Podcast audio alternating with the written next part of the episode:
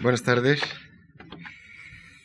La doctora López Vidriero, María Luisa López Vidriero, que va a pronunciar la eh, conferencia de hoy sobre Mayans, es actualmente la directora de la Biblioteca de Palacio Real, de la Real Biblioteca, como es el nombre oficial. Si yo no estoy mal informado, Mayans eh, fue también, eh, por lo menos, bibliotecario regio, bibliotecario real, eh, en el año 1733 y algunos años, y por tanto, la doctora López Vidriero es en parte heredera del puesto que en su momento tuvo Mayans. Mayans, eh, como si han estado atentos y han seguido atentos este ciclo de conferencias, apareció incluso en la primera conferencia del ciclo de españoles eminentes del pasado año, la conferencia que dio el profesor eh, García Cárcel sobre Vives. y ha aparecido, eh, si recuerdan, apareció también en la conferencia del profesor Bouza sobre Saavedra Fajardo, eh, no apareció, pero debía haber aparecido en la conferencia de Pedro Cátedra sobre Cervantes, puesto que la primera biografía de Cervantes la escribió Mayans. Y em, apareció también en la conferencia que en esta misma sala pronunció hace el jueves, el martes pasado, el profesor Gómez Canseco sobre Arias Montano. Porque Mayans, entre además de muchas otras cosas, sin duda en su interés por el siglo XVI, fue la persona que más ha hecho por recuperar a los cuatro nombres que acabo de mencionar, a Vives, a Saavedra Fajardo, a Arias Montano y al propio Cervantes. Eh, lo que nos pone, casi eh, debería haber sido Mayans quien nos hubiese organizado este ciclo de conferencias y no, y no quien les habla.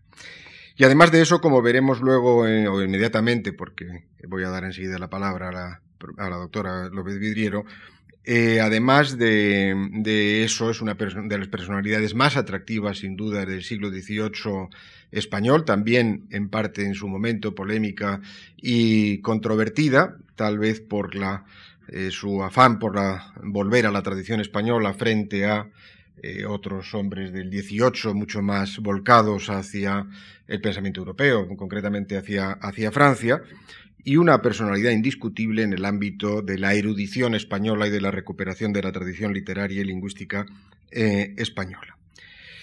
Eh, para hablar de Mayans, eh, la doctora López Vidriero es particularmente cualificada. Mm, es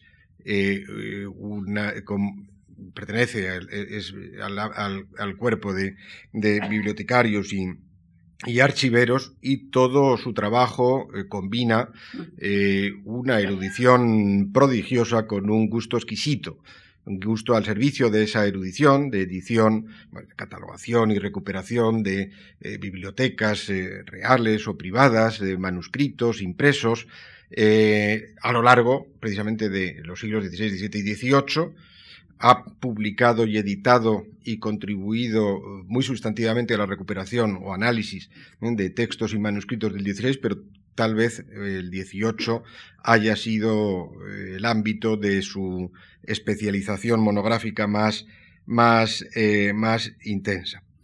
Em, es una de las principales historiadoras, por resumir, de la historia del libro y la lectura y de la impresión y del libro, por tanto, en, España. Ha sido también, y ha inspirado, pues ha dirigido mm, algunas exposiciones espléndidas sobre, eh, en general, libros y manuscritos, etcétera. Eh, eh, mencionábamos antes o comentábamos dos. ella me comentaba que está particularmente satisfecha de la exposición Fortuna de España, que está en la eh, página web de la, eh, del Instituto Cervantes, pero eh, hace mm, bastante tiempo, antes de ese tiempo, por el 84, 85, 86, me parece que fue, ella fue la comisaria de la exposición Tesoros de España, que era una de las que, que se llevó a la Biblioteca Pública de Nueva York y que fue un verdadero acontecimiento nacional e internacional. El currículum que ha, termino diciéndoles dos cosas que sí tengo eh, eh, interés en, en enfatizar, porque la doctora López Vidriera ha mandado un currículum a la Fundación Mar Espléndido, donde aparecen todas sus eh, publicaciones, cargos, responsabilidades que ha tenido, confirmando lo que les decía de esa combinación de erudición y gusto exquisito, pero hay dos cosas que aparecen discretamente, como aparecen en los, en los eh, currículos, que conviene que quisiera enfatizar. Dice 2004 lecciones eh, de eh, Panizzi en la biblioteca, en la, biblioteca de, británica de Londres.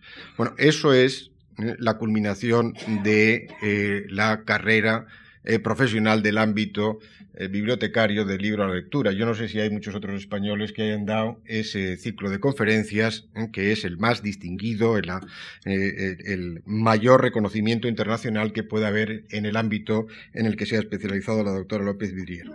Y luego también aparece aquí, y quiero decirlo para que conste así como tal, porque creo que no todo el mundo accede a una posición tan extraordinaria.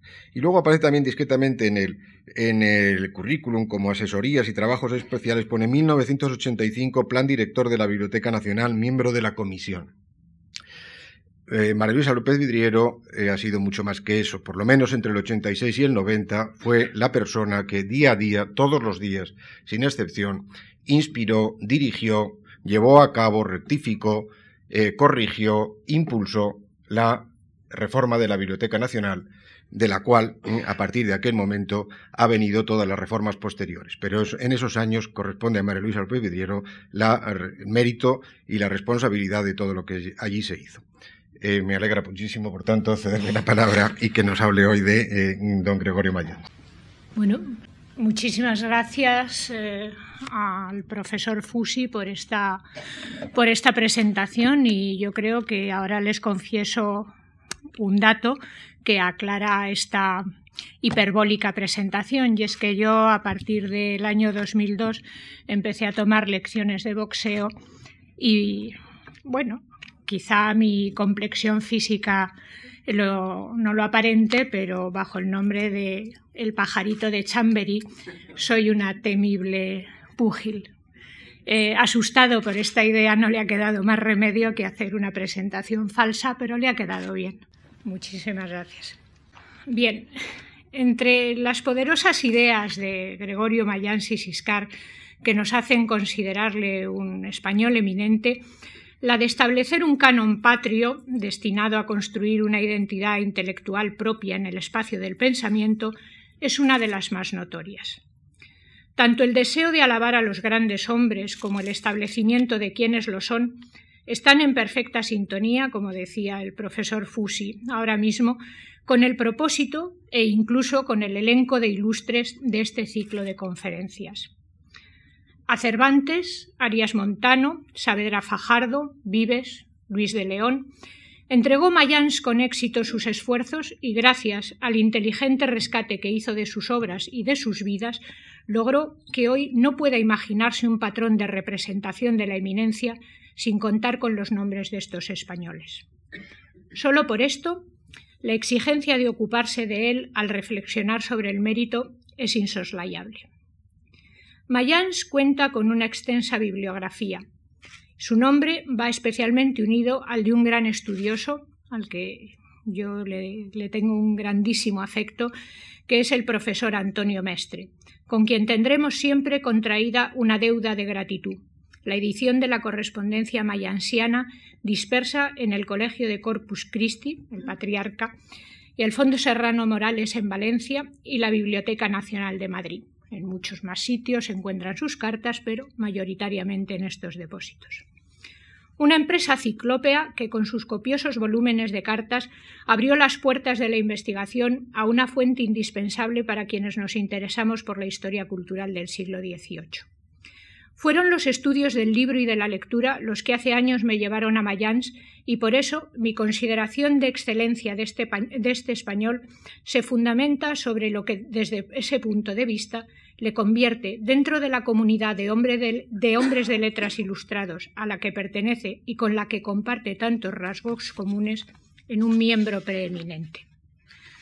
Así pues, me serviré de los libros para vertebrar una serie de aspectos y aproximarles bajo este ángulo la figura de un hombre que, además de ser capaz de imaginarse impreso un gran diccionario de alas ligeras y diligentes, una frase que una pena que Borges no la hubiese descubierto, fue un fervoroso creyente de la imprenta como vehículo del progreso.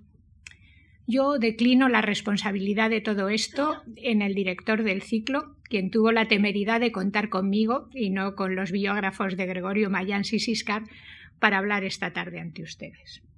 La longevidad de Gregorio Mayans es sin duda un elemento precioso para la construcción de su eminencia.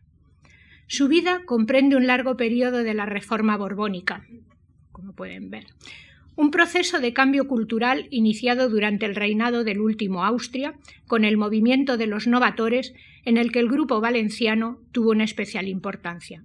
Eh, autores que van a salir continuamente en su obra, como Corochán, Tosca, Martí, y que cristaliza sus logros más, más significativos con Carlos III. En lo relativo al libro e imprenta, los reinados de los Borbones mayores son fundamentales.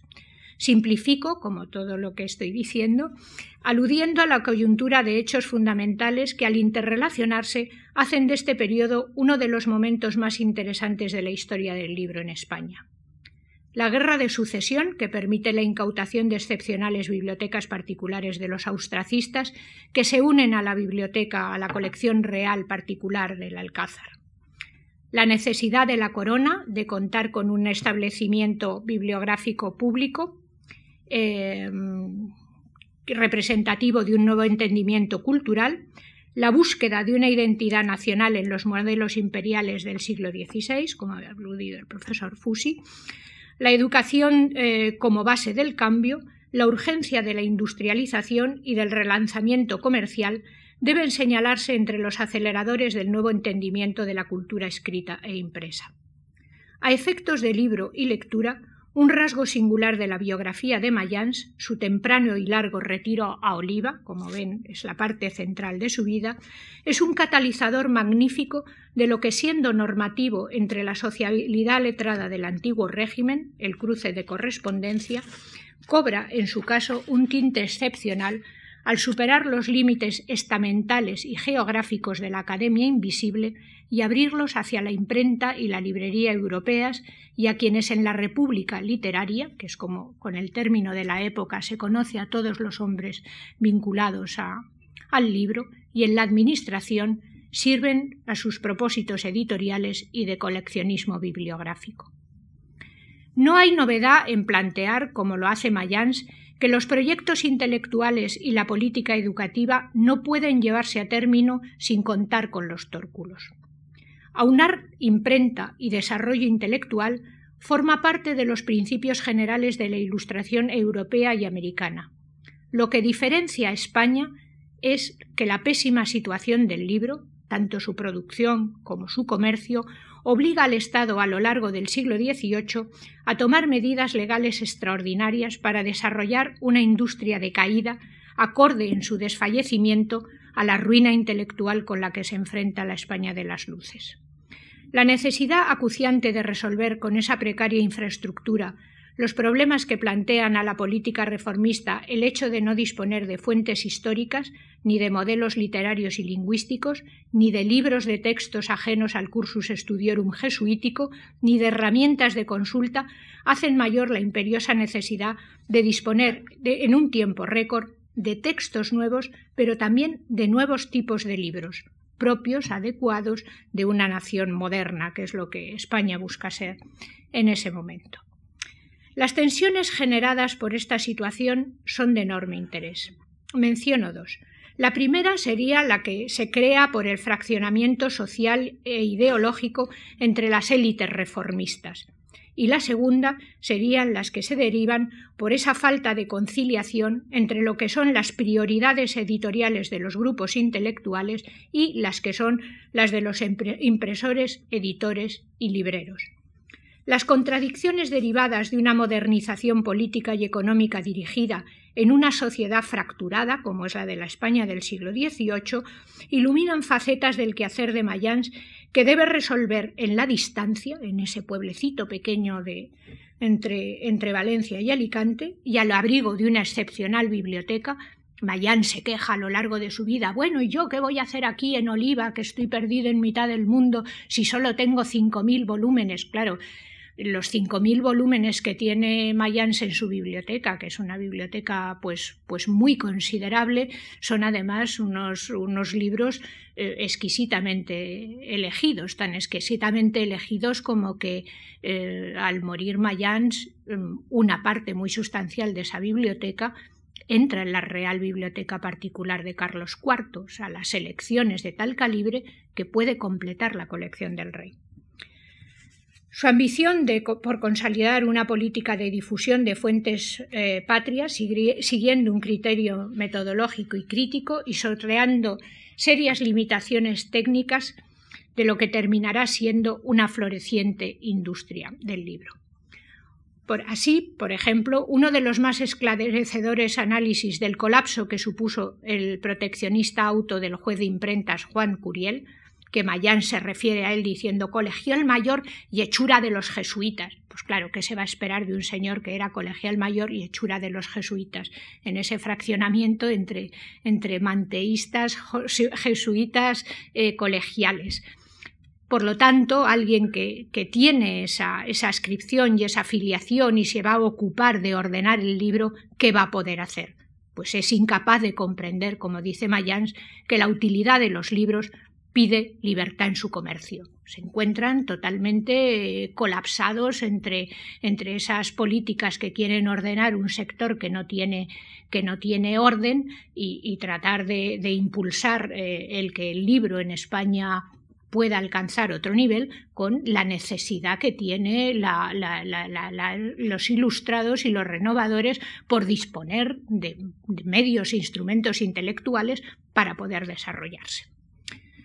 Pues esta carta, este análisis maravilloso y, clarísimo de, este auto de, Juan de Curiel, se contiene en una carta que Mayans y Siscar le hizo llegar a Roda en 1753. Ese es el interés y la trastienda que tiene toda esta correspondencia.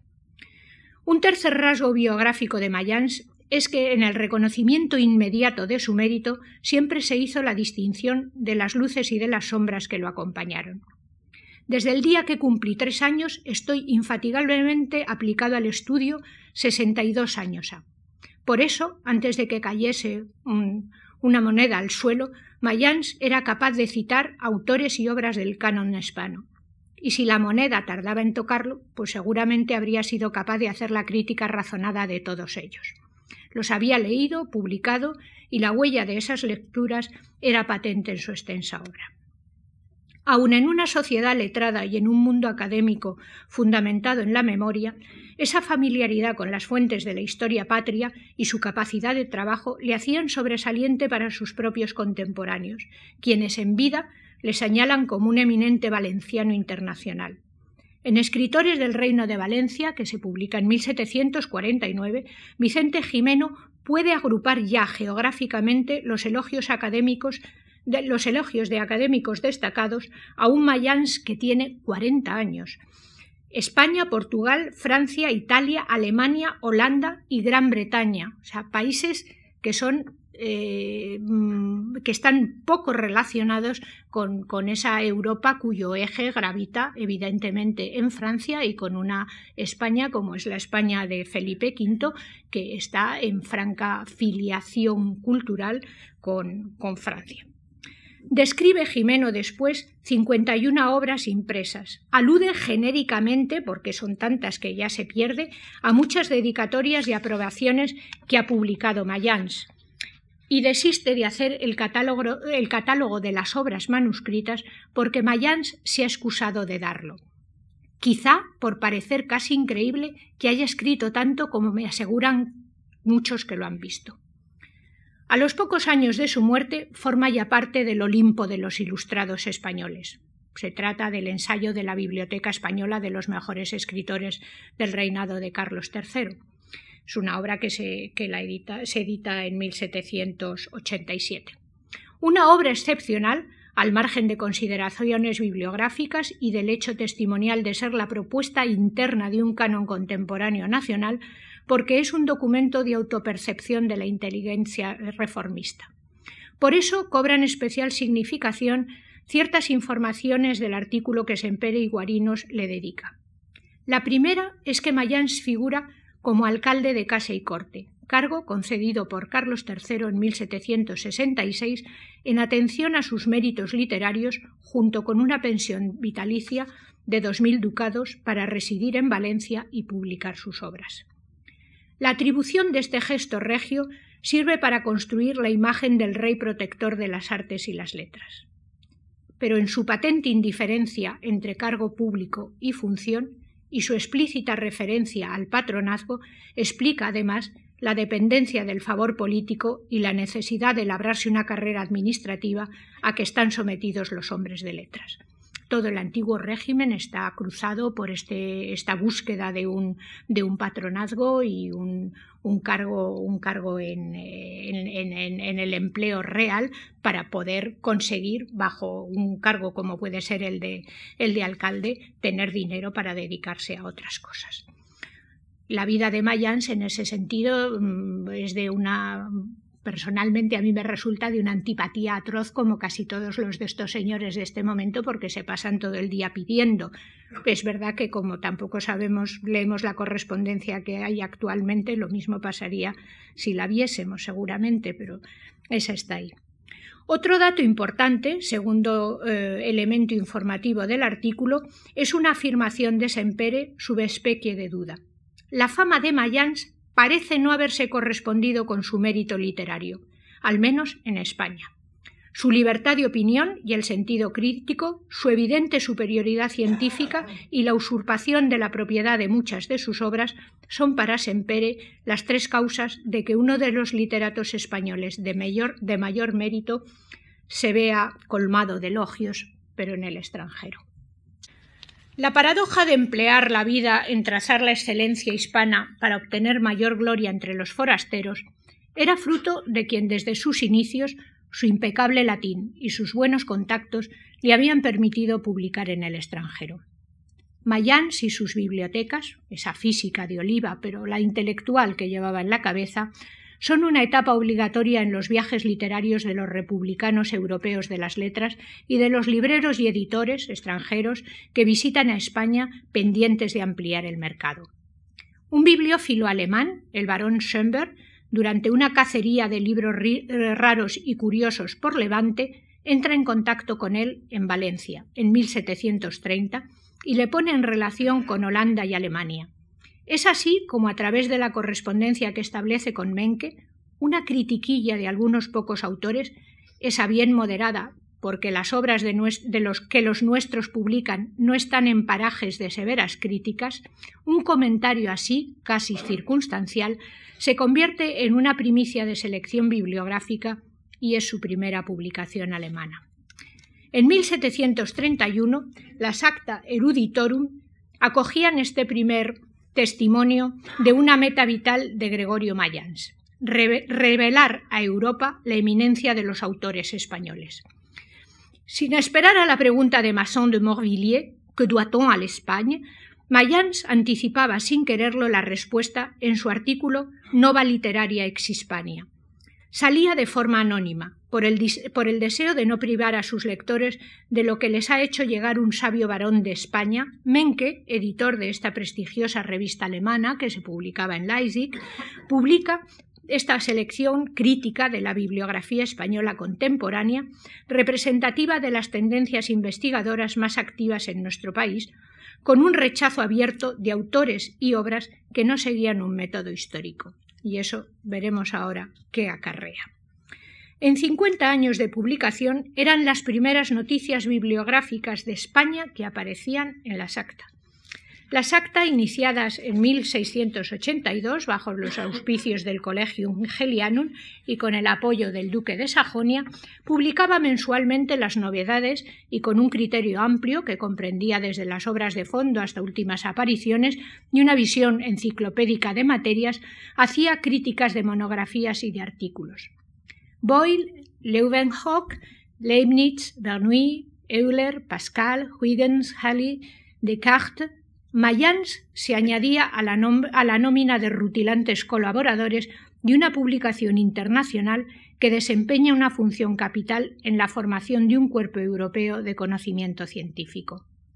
Casi 4.500 contribuciones en los 50 volúmenes de su primera etapa, que va hasta 1731, avalan la envergadura de una empresa concebida como un vehículo de comunicación investigadora y que por y para ello empleaba la única lengua internacional de esa comunidad, que era el latín. Los artículos y las críticas en otras lenguas, había gente que enviaba sus artículos en francés o Mayans desde luego lo envió, lo enviaba en latín, eh, se traducían inmediatamente para publicarse.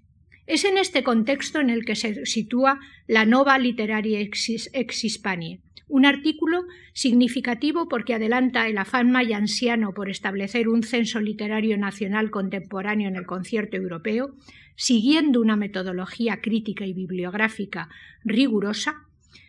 Eh, Mayans comenta con Schoenberg la necesidad de, dar una noticia bibliográfica seria y dice, y no las tonterías que hacen los de la Gaceta de Madrid, que citan los libros de cualquier manera. Esto es una cita bibliográfica como Dios manda. ¿Y cómo manda Dios? Pues con autor, mm, título y pie de imprenta.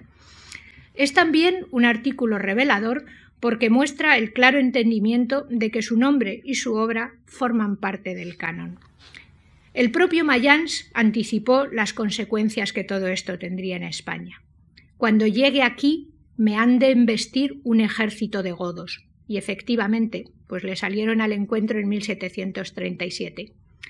Algunos hechos más no deben pasar desapercibidos, evidentemente, pues la importancia de, las revistas dentro de lo que es la, comunidad científica, el desfase de la información de noticias entre España y Europa en este tipo de, comunicaciones. Las actas son del 31, eh, la, la, embestida oficial y el letra impresa es del 37 y el vacío que hay de España en esta prensa periódica internacional de este tipo. No, bueno, ahora esto a ver si sale, porque si sale queda muy bien.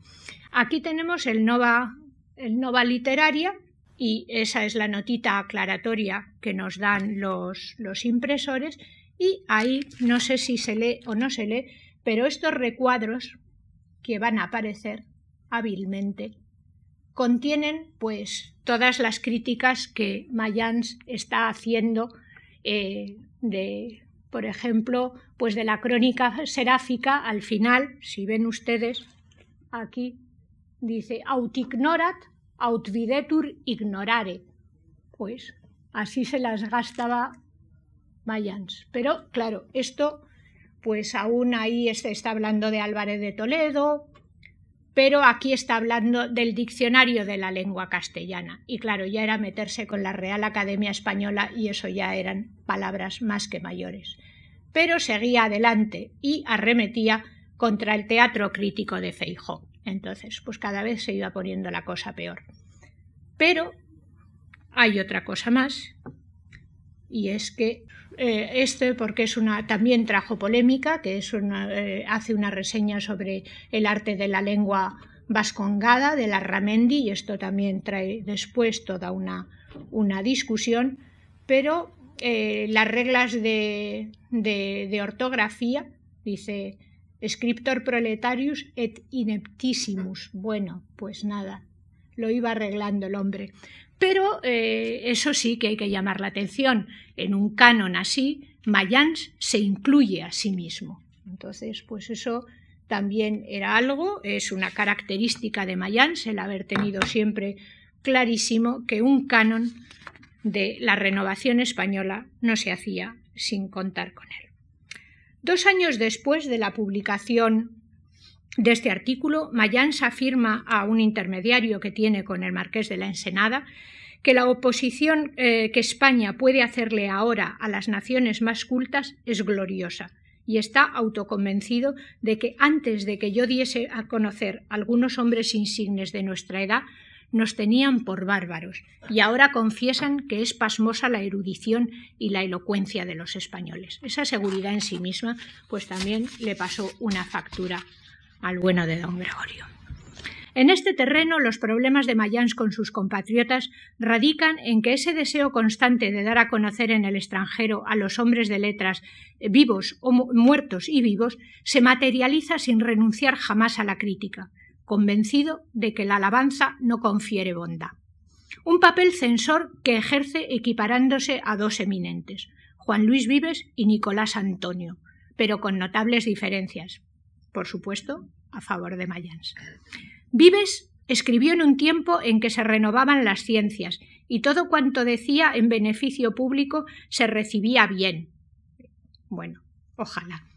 Yo escribo en tiempo en que las ciencias se ven renovadas en toda Europa y totalmente descaecidas en España, donde suelen tenerse por política, introducida por hombres bien hallados en su ignorancia, no hablar de, las cosas de la propia nación, sino es alabándolas.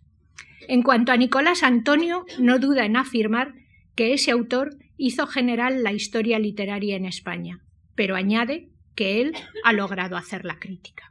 Ya no quiero parecer el que he sido, sino otro hombre de mayor provecho.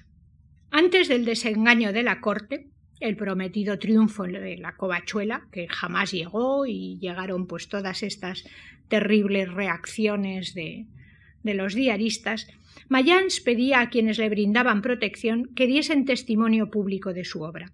A sus 50 años, cuando la opinión de los, de los, más prudentes y sabios de Europa reafirma y dignifica su imagen frente a la ridícula pintura que se ha hecho de él en España, donde además se le, se le acusa de, de antiespañol, que era algo que él le dolió profundamente, y además se le considera un filósofo antidiluviano, y bueno, eso lo asume él también y le encanta, juega siempre con lo de yo soy un filósofo antidiluviano, ha decidido en este momento que él es el mejor portavoz de su mérito. Y realmente otra cosa es que le escuchasen, pero que él lo intentaba, lo intentó hasta el último momento. Labor et constantia, trabajo y perseverancia, los, los brazos del compás plantiniano, sostienen una extensa obra sobre asuntos de interés nacional. Su familiaridad con las lenguas muertas le ha permitido basar estos estudios en fuentes primarias y originales sin confiarse al recurso de índices y diccionarios como tantos aficionados que de la noche a la mañana todo lo quieren saber y comprender. Sus conocimientos están para cumplir dos únicos propósitos ser de utilidad al prójimo y servir al rey y a Dios, todo en ese orden. Los orígenes de la lengua española son un ejemplo de la aplicación de estos principios en el desempeño de un cargo administrativo, la función de bibliotecario real del 33 al 39. Considerar que los depósitos nacionales de memoria histórica son de utilidad pública si sus fondos se difunden a través de la investigación de quienes son sus responsables.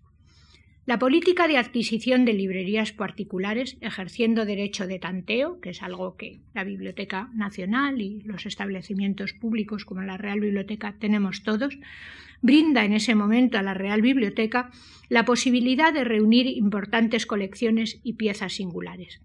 En una compra efectuada en Aragón en los años 30, ingresa un manuscrito anónimo que Mayans identifica gracias a su cultura filológica es el diálogo de la lengua de Juan de Valdés. No contentarse con una crucial identificación y con la mera publicación del manuscrito, que a todos nos habría ya parecido algo maravilloso, es lo que ilumina el alcance de la concepción ilustrada de su función y le diferencia de su entorno.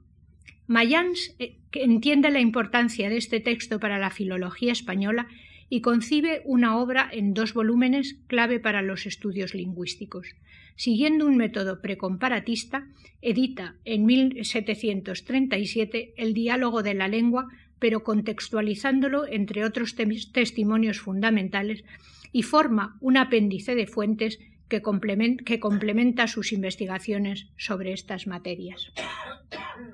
Estos son los orígenes de la lengua española que eh, se editan en, eh, las edita Juan de Zúñiga, que es un aragonés. Todo esto es la, trastienda que, se mueve en, el antiguo régimen. Como ven, eh, está dedicado en este orden y es significativo, sobre todo porque evidentemente los espacios de, propaganda en, los impresos son muy, muy significativos. Está eh, dedicado en primer término a, Nasarre, que es el, bibliotecario mayor, eh, al que pone en todos sus, títulos, y en segundo término a don Felipe V, al rey, pero eh, como ese rey que tutela el crecimiento de esa, de esa biblioteca, recogedor inteligentísimo de preciosos y singulares libros impresos y manuscritos, esa referencia a que se está montando un depósito de memoria por el patrocinio regio. Seguimos adelante y vemos aquí el, índice de, de estas. Ven perfectamente cómo está concebida la obra y la importancia que tiene, o sea, la profundidad de la cultura y del entendimiento de Mayans de qué son las fuentes, las fuentes históricas, es pues no, precipitarse a editar ese manuscrito, sino contextualizarlo, meterlo ahí y semejante hallazgo meterlo en un conjunto de, fuentes. Eh, evidentemente, desde el Diario de los Literatos de España, en este momento, sí que se arremetió contra Mayans, y eh, entre los, bastidores están el bibliotecario mayor, Plas Nasarre, o es decir, que a, a, Mayans, que ya preveía todo esto, haberlo puesto en primer término no le sirvió de nada, un compañero de biblioteca, Iriarte, con el que siempre estuvo en abierto enfrentamiento, y el padre Sarmiento. Los diaristas estaban por detrás, pero esto hizo que fuese el determinante para que Mayán saliese. Sin embargo, pues años más tarde, en el año 81, la Academia de Buenas Letras de Barcelona reconocía el valor modélico de, los orígenes y planeaba un tesoro de la lengua eh, catalana que no llega a ser bajo este modelo. El pretexto filosófico de amar el retiro para trabajar mejor, arguido por Mayans, cuando ya se aleja del rey discretamente y abandona la Real Biblioteca, se transforma de un tópico clásico en una realidad enumerable que amplían las obras aparecidas bajo otros nombres, seudónimos que utiliza como Plácido Veranio, el anagrama de Jerónimo de Grayas y todas las figuras y todas las, obras que otros se apropian. Famoso es eh, todo, todo lo que se hizo, todo el apoyo que Mayans eh, dio a Jover y que Jover se apropió, se apropió para el problema del, patronato real, un tema crucial para la política reformista borbónica con eh, Fernando VI y después con Carlos III. Y este es uno de los, de los elementos de apropiación. Desde sus años de catedrático en Valencia, los contactos con los de Ville, Dont, los Tourne, los Kramer, los Rocky, hacen que el nombre de Mayans sea el más identificable del libro español del siglo XVIII en la imprenta europea, dentro de una limitación esencial. El mercado del libro español en el extranjero corresponde al papel periférico de España en la Europa de las luces. Textos acordes a los currícula universitarios de un determinado perfil hacen que, por ejemplo, sea preferentemente Lyon, en vez de París, la ciudad francesa donde más se imprime. Los impresores, del, filósofo de Ferney, Voltaire, los Kramer de Ginebra, no dejan resquicio de duda. Para ello, reeditar la Biblioteca Hispana Vetus et Nova de Nicolás Antonio o el Catalogus, Clarorum Hispani Scriptorum y obras de ese temor, tenor que sí que inspiran temor, que para Mayán suponían completar, la bibliografía historiográfica básica española, no tenía el mayor interés para ellos.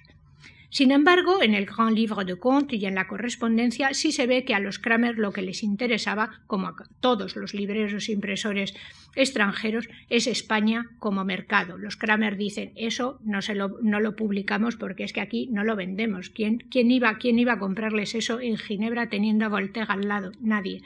Pero Sin embargo, sí eh, les interesa porque divorcian totalmente su, su, papel como impresores del de libreros y España se ofrece como un magnífico mercado que es como se utiliza también. Eh, para llevar a cabo todas estas impresiones eh, es evidente que el truco es eh, ofrecer, eh, ofrecer un mercado. Y he traído un ejemplo de tantos como hay. Eh, los de Ville, por ejemplo, en Lyon, cuando van a editar una edición de Puga anotada por Pedro Vergez, que para ellos tiene el interés de poderlo, de poderlo situar en ese mercado del libro, del libro profesional, pues mm, Mayans que les dice, dice, de toda España me llueven cartas para que haga yo cuanto antes que se publique esta obra. Bueno, la lluvia de cartas debían ser dos, pero bueno, lluvia de cartas y eh, les dice, solo en España se, se, despacharán mil copias y esto sin género de dudas. Es siempre ese acicate de poder cebar a los impresores y a los editores con qué mercado tenemos, qué mercado tenemos para que se pueda imprimir esto. Pero imprimir en el extranjero tiene muchísimos inconvenientes. El fijar los conciertos de, edición, que siempre es una cosa muy difícil, pero luego montones de dificultades técnicas y desde el punto de vista legal la lectura dificilísima de, manuscritos, que exige hacer nuevas copias, porque son cajistas que no comprenden lo que ven, eh, problemas que, plantea la falta de fijación de la ortografía española, eh, hay que buscar, encontrar eruditos locales que sean capaces de, corregir esas, pruebas y luego todo, todo el aparato legal mm, latosísimo del libro en ese, en ese momento. Después están los resultados y eso es otra de las contradicciones en que se mueve todo esto. Eh, quienes editan estos libros, los de Bill o lo que se edita en Holanda, que tenga mejor, tiene mejor calidad y todo esto, pero para ellos lo que están, lo que están eh, imprimiendo son eh, o libros de texto, en su mentalidad, en el concepto, o libros de texto o libros profesionales. Es decir, que las, las letrerías que tienen estas imprentas no tienen nada que ver con las posibilidades que tienen las pobres letrerías españolas en ese momento. Hay que, hay que esperar que avance, a que avance el reinado de Carlos III para estar hablando de, de, uno, de una imprenta que puede hacerle frente a, a, las cosas, pero en este momento, pues sus letrerías son, son, muy son menguadas con respecto a Europa. Ahora, bien es verdad que, estos impresores pues como consideran, sitúan estos textos en esa esfera, les dedican los eh, recursos y enfocan esas ediciones bajo esos parámetros. Un papel de una calidad relativa, unos tipos que están gastados, unos formatos, como vamos a ver ahora, pues que son unos formatos más o menos eh, cualesquiera. Pero, eh, evidentemente, Mm, para, para los españoles lo que ellos están dando a esa imprenta extranjera son las fuentes del conocimiento y ellos lo que, lo que esperan serían eh, pues ediciones suntuosas que no aparecen jamás. Vamos a pasar rápidamente esto.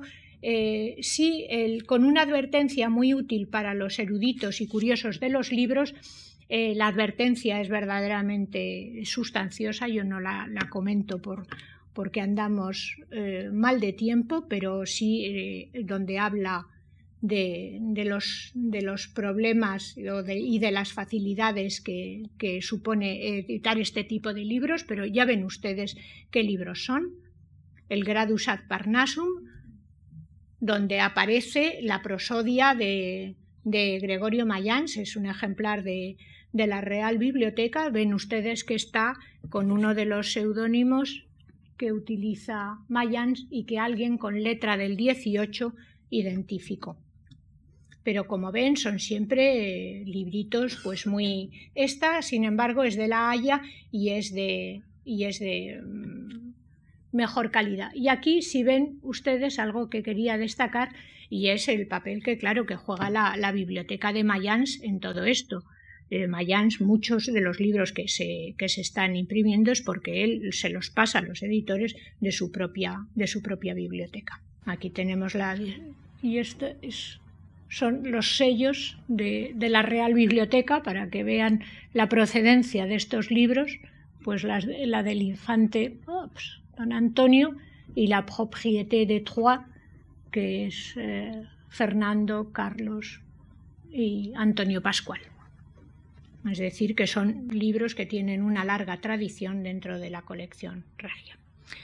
Sin embargo, en España, pues no sé, como que caía mal todo lo de la imprenta extranjera, porque este libro importantísimo, donde también antes el profesor Fusi es la primera biografía de Cervantes, La vida y hechos del Quijote de la Mancha. Es uno de, un impreso de verdad, un gran, un gran impreso, lo que entendemos por un, libro de, representación, y eh, este, este libro pues tampoco tampoco, tampoco cayó bien. En 1752, eh, bueno, esto lo hace Mayans cuando está en la Real Biblioteca, se le dedica a la condesa de Montijo, que acaba, es la mujer del embajador, acaba de dejar la embajada en ese momento, es el embajador King, Benjamin King, quien entra en contacto con Mayans para proponerle esto. Mayans aparece como uno de los autores eminentes de España en esta biografía es la primera buen, buen Quijote ilustrado que, que, aparece, en el que además eh, estas advertencias de Oldfield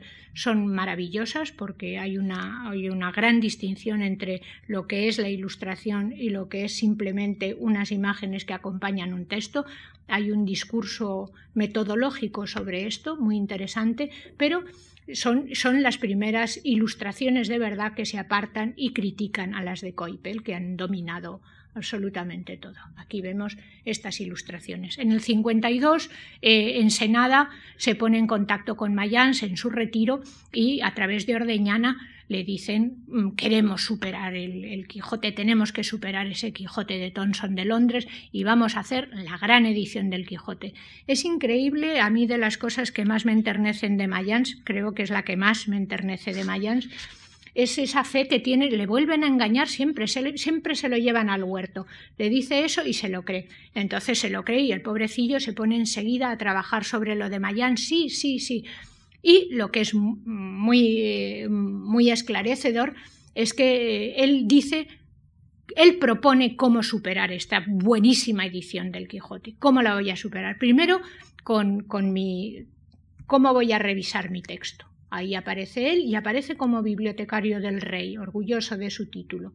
Pero eh, en, este, en esta biografía, claro, es modélico todo el aparato crítico que, hace Mayans a, la vida del Quijote. O sea, él no afirma nada, sino está dando eh, con, una, con, una, con un criterio absolutamente actual. Uno, uno afirma una cosa, uno fundamenta esa, eso que está diciendo. Eh, pero, sin embargo, lo que le propone a, a, Ensenada es hacer una cosa mucho más ligera. No, no, voy a hacer, puedo hacer una cosa muchísimo más, más ligera y, o si no, pues eh, le propone las dos opciones, esa con apoyatura crítica o una más ligera porque quizá los gustos literarios de la época han cambiado. Del 38 al 52, Mayans ya se ha dado cuenta que si vamos a hacer una edición emblemática y una gran edición que supere lo de Londres, quizá ya todo este aparato crítico sobra. Y lo que propone es una versión light de la vida del Quijote, eso sí, actualizada con nuevos documentos, que es la que Ensenada enseguida dice que sí. No, no, yo quiero la light. Da igual porque luego tampoco la editan. Pero eh, dice otra cosa más Mayans. ¿Qué hay que hacer? Dice, por supuesto, intervenir en las láminas. Y eso sí que es muy interesante porque dice, las láminas, la calidad es magnífica, pero están fuera del contexto histórico español. Esas láminas hay que volverlas a abrir porque hay que hacerlas con, un, con un concepto, eh, tienen que estar ajustadas a la realidad española, o sea, contextualizarlas historiográficamente y eso sí que es algo importante. De la firmeza intelectual de la, de la biblioteca, que es lo que verdaderamente a él le permite hacer estas cosas, yo llamaba la atención aquí eh, dos cosas, porque siempre ha habido una, es la polémica particular que yo he tenido con Antonio Mestre, y entonces lo traigo aquí porque demuestra que en eso sí tengo yo razón. Antonio siempre dice, entró con Fernando VII, le decía, entró con Carlos IV, por lo menos una parte. ¿Por qué? Y como esto es hacer arqueología, es hacer CSI con los libros, pues lo traigo como un CSI con los libros. ¿Por qué?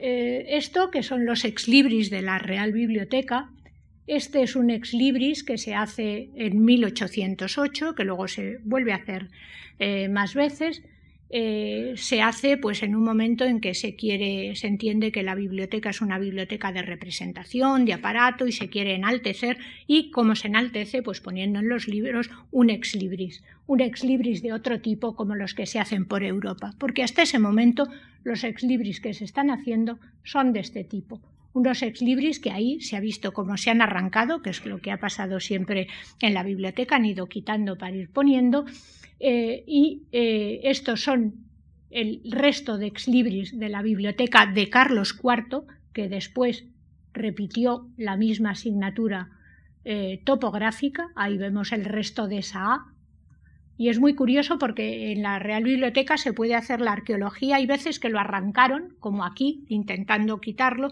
pero hay otras que los han ido superponiendo, con lo cual si uno se lleva el libro a restauración y le pueden ir quitando eh, las capas y uno puede ir llegando, retrocediendo hasta quién fue el primer posesor. Y aquí se ve claramente que entró en la biblioteca de Carlos IV, que se le puso esa primera etiqueta de Carlos IV y que luego en 1808 con Ramírez de Ablamanzón y Amati Pont se le puso el ex libris bonito. Y este, que hay aquí, es el sello de Gregorio Mayansi Siscar que identifica sus libros. Entró por supuesto, en, ese momento. Otra cosa muy bonita de los libros de, de Mayans y Siscar en la Real Biblioteca es que muchos de ellos llevan un Edelweiss. Entonces, quizá porque eran los libros que, se compraron a los Kramer de Ginebra y los Kramer introdujeron un, Edelweiss, porque si no, no tiene mucha razón de ser. Yo avanzo hasta el final. Estos son estas son pues las, cosas que hace cuando él monta su Real Academia de Valenciana en, contraposición a, todo, lo que, todo lo que le hicieron pasar en la Real Academia Española y eh, su trabajo con la compañía de impresores y libreros de Valencia, que también da pie a toda una, una correspondencia sobre historia del libro muy importante. Filosofar en la última escena es lo que hace, es lo que hace él, y filosofar en la última escena nos lleva a nuestro último libro, que es un libro que eh, se ha atribuido la gloria de este libro, evidentemente, al, infante don Gabriel, que es quien, quien lo tradujo, a Pérez Bayer, que era su preceptor en ese momento, y es el gran libro em, emblemático, este sí que es el tesoro de la otra Europa, el que España exporta al extranjero porque es uno de los libros que está considerado pues fundamental en la, en la, historia, en la historia del libro, no en la historia del libro español, sino en la historia del libro. La conjuración de Catilina y la guerra de Yugurta, atribuido, eh, que va unido al, al, infante y que va unido a Pérez Bayer, sin embargo, y por eso es ese filosofar en la última escena, que es lo que decía Mayans, yo me he pasado toda la vida filosofando, no voy a dejar de hacerlo en el último momento. Este es el año 72 y eh, eh, Pérez Bayer, que es el preceptor del infante, saca este libro.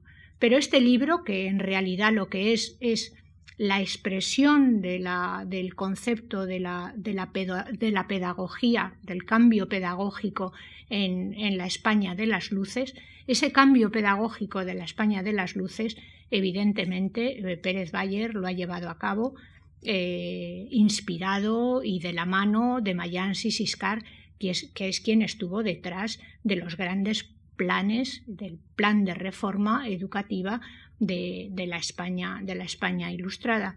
Hay una frase muy bonita de, del propio Mayans hablando con Burriel acerca de ese triunfo y ascendencia, ascenso a los cielos de, de Pérez Bayer, que es eh, yo le enseñé a leer en los libros. Y es verdad, o sea, Mayans es quien le enseña a leer en los clásicos, le enseña qué es lo que tiene que, leer y cómo leerlo, le enseña la importancia de la traducción. Evidentemente, la presencia de Salustio en la vida de Pérez Bayer, que fue lo que le dio la cátedra y fue lo que le dio la gloria de la mano del infante en esta edición bellísima, eh, es porque Pérez Bayer estuvo detrás de él. En el prólogo es donde se resume toda esta trayectoria por, por la renovación de la pedagogía. Para, eh, aquí es eh, la salida de los, de los jesuitas que hasta ese momento se han estado ocupando de la, de la educación de los, de los, infantes. Es ahora un manteísta quien se ocupa de la, de la educación de los hijos del rey. Es el gran, triunfo de, ellos. Ven ustedes cómo vuelven a, aparecer eh, los, los ex libris y por eso este prólogo tiene tantísima importancia. Eh, también eh, la medalla en la que en la sombra estuvo Mayans, que nunca aparece, pero en, todas estas ires y venires de, de, la medalla y de las inscripciones estuvo don Gregorio aconsejando a, Pérez Bayer. Eh, en este libro realmente quien está es él y esa fama póstuma se le debe a él. La eminencia eh, la confiere el otro, y aunque es el consenso social el que eleva la categoría de uno de sus miembros sobre los demás, hasta convertirlo en un emblema de disciplinas o valores, existe, en último extremo, la elección personal del valor destacable y apelando a esa facultad, alabo hoy como un gran hombre a quien nos confirma en la idea de que sin los libros el mundo se habita con mayor dificultad. Muchas gracias.